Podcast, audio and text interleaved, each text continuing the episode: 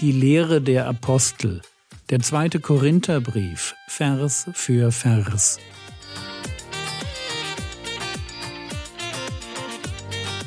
Theologie, die dich im Glauben wachsen lässt, Nachfolge praktisch dein geistlicher Impuls für den Tag.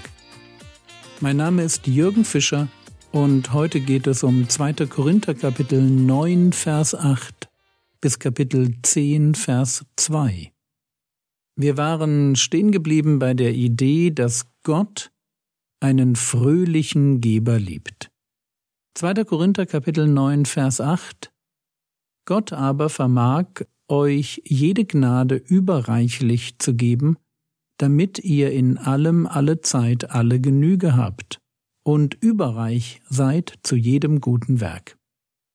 Gott kann uns jede Gnade überreichlich geben. Gnade ist hier materieller Segen, aber natürlich noch viel mehr. Wenn das stimmt, dann ist Zurückhaltung im Spenden eigentlich Misstrauen gegen Gott. Ich glaube nicht, dass Gott mir alles geben kann oder geben will, was ich brauche, um alle Zeit alle Genüge zu haben. Und dass ich dabei so viel habe, dass ich zu jedem guten Werk überreich sein kann. Außerdem entsteht so der Eindruck, dass ich nur dann reichlich weggeben kann, wenn ich reichlich Überfluss habe, den ich nicht wirklich brauche. Was natürlich schnell dazu führt, dass man nie wirklich großzügig ist. Merkt ihr? Vers 6 Reichliches Geben ist logisch.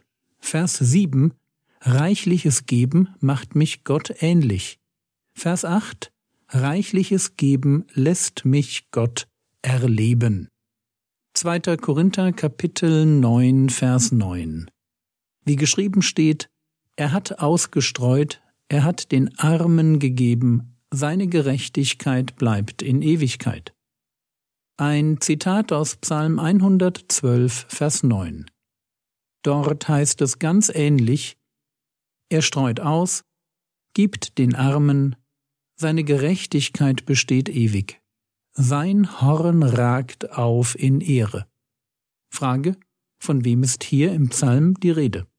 Antwort, von dem Mann, der, Vers 1, den Herrn fürchtet, Vers 2, der gnädig und barmherzig ist, Vers 3, der gütig ist und leid, weil er, Vers 7, auf Gott vertraut. Der Psalmist beschreibt eine Person, die genau das erlebt, was in 2. Korinther Kapitel 9 Vers 8 beschrieben wird, nämlich dass Gott den versorgt, der gerne gibt.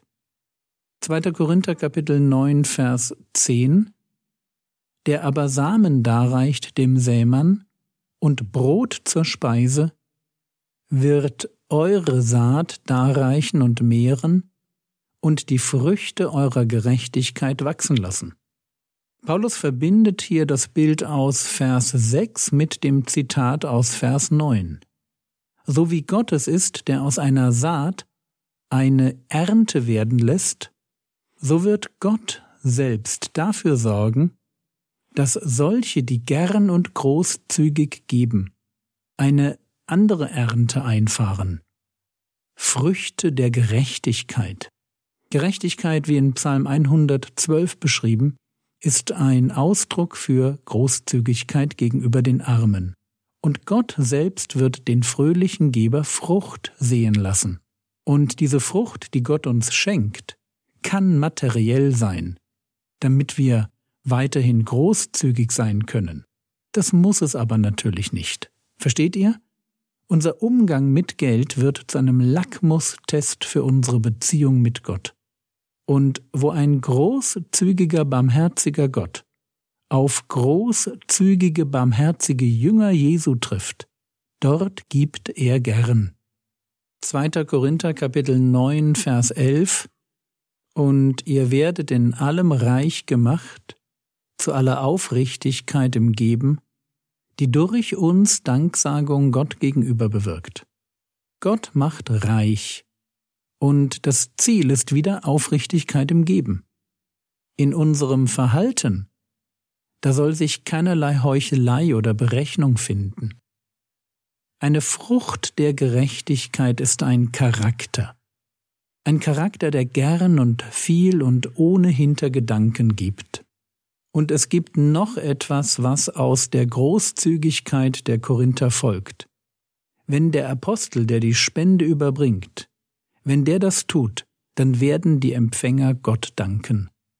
Und so wird aus einem Dienst an den Armen ein Lobpreis für Gott. 2. Korinther Kapitel 9 Vers 13 Denn infolge der Bewährung dieses Dienstes verherrlichen sie Gott, wegen des Gehorsams eures Bekenntnisses zum Evangelium Christi und wegen der Lauterkeit der Gemeinschaft mit ihnen und mit allen. Jetzt erklärt Paulus, wie das kommt, dass durch ihn und seine Mitarbeiter Danksagung Gott gegenüber bewirkt wird. Wenn der Glaube der Korinther sich im Dienst bewährt, wenn also eine größere Summe zusammenkommt, dann werden die Empfänger in Jerusalem Gott verherrlichen. Und zwar weil sie zwei Dinge wahrnehmen. Erstens den Gehorsam der Korinther. Es ist genau genommen der Gehorsam ihres Bekenntnisses zum Evangelium. Es ist also ein Gehorsam, der aus ihrem Bekenntnis erwächst. Sie sagen nicht nur, dass sie an das Evangelium Christi glauben und dass Jesus ihr Herr ist, sondern sie leben das auch aus. Zweitens, die Lauterkeit oder Aufrichtigkeit, das ist dasselbe Wort wie in Vers 11. Die Lauterkeit der Gemeinschaft mit anderen Christen. Die Empfänger der Spende werden nicht nur für den Gehorsam der Korinther, sondern auch für deren aufrichtigen Wunsch nach Gemeinschaft mit allen anderen Christen danken. Und woran erkennt man Aufrichtigkeit? Woran erkennt man diese Sehnsucht nach anderen Christen? Ganz einfach, an den Taten, an Taten, die lauter reden als Worte. 2. Korinther Kapitel 9, Vers 14.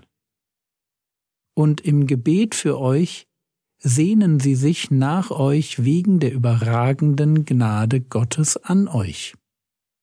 Spannende Formulierung. Die Empfänger der Spende beten und während sie beten, sehnen sie sich nach den Spendern. Und warum? Weil Gott den Spendern seine überragende Gnade erwiesen hat. Wenn ich spende, dann bin nämlich gar nicht ich es, der spendet, sondern es ist Gott, der mir seine Gnade schenkt.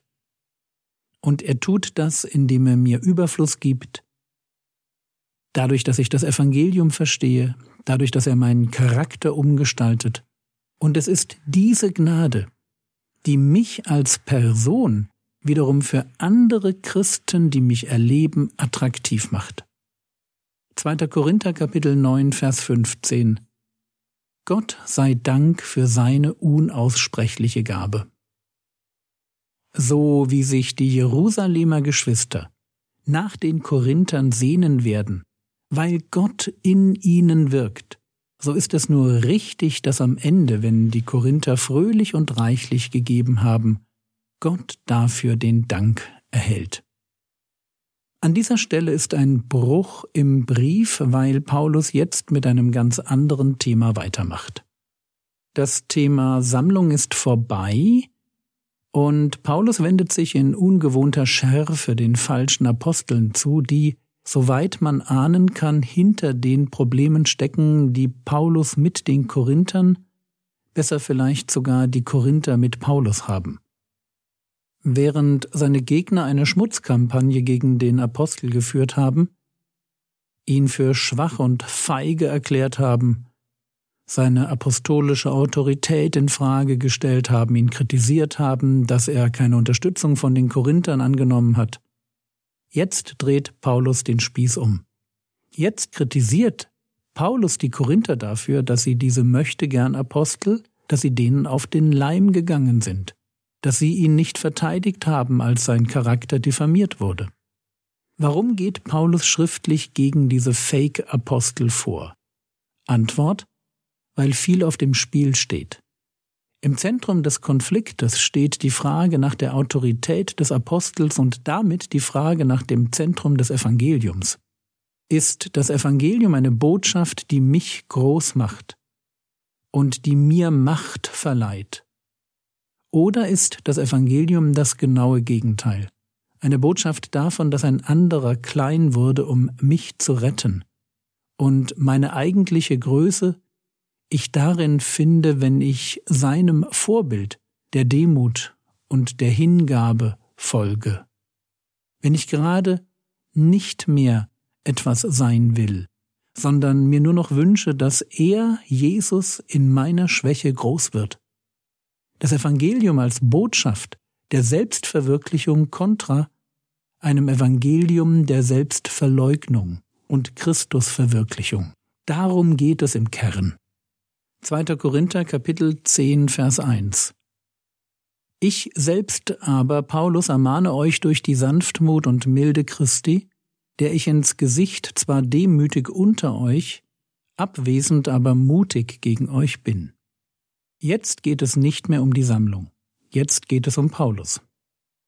Und Paulus greift auf, was über ihn gesagt wird, nämlich dass er im persönlichen Gespräch demütig, im Sinne von nett und lieb und harmlos ist, abwesend aber, also wenn er von weiter weg Briefe schreibt, wird er mutig.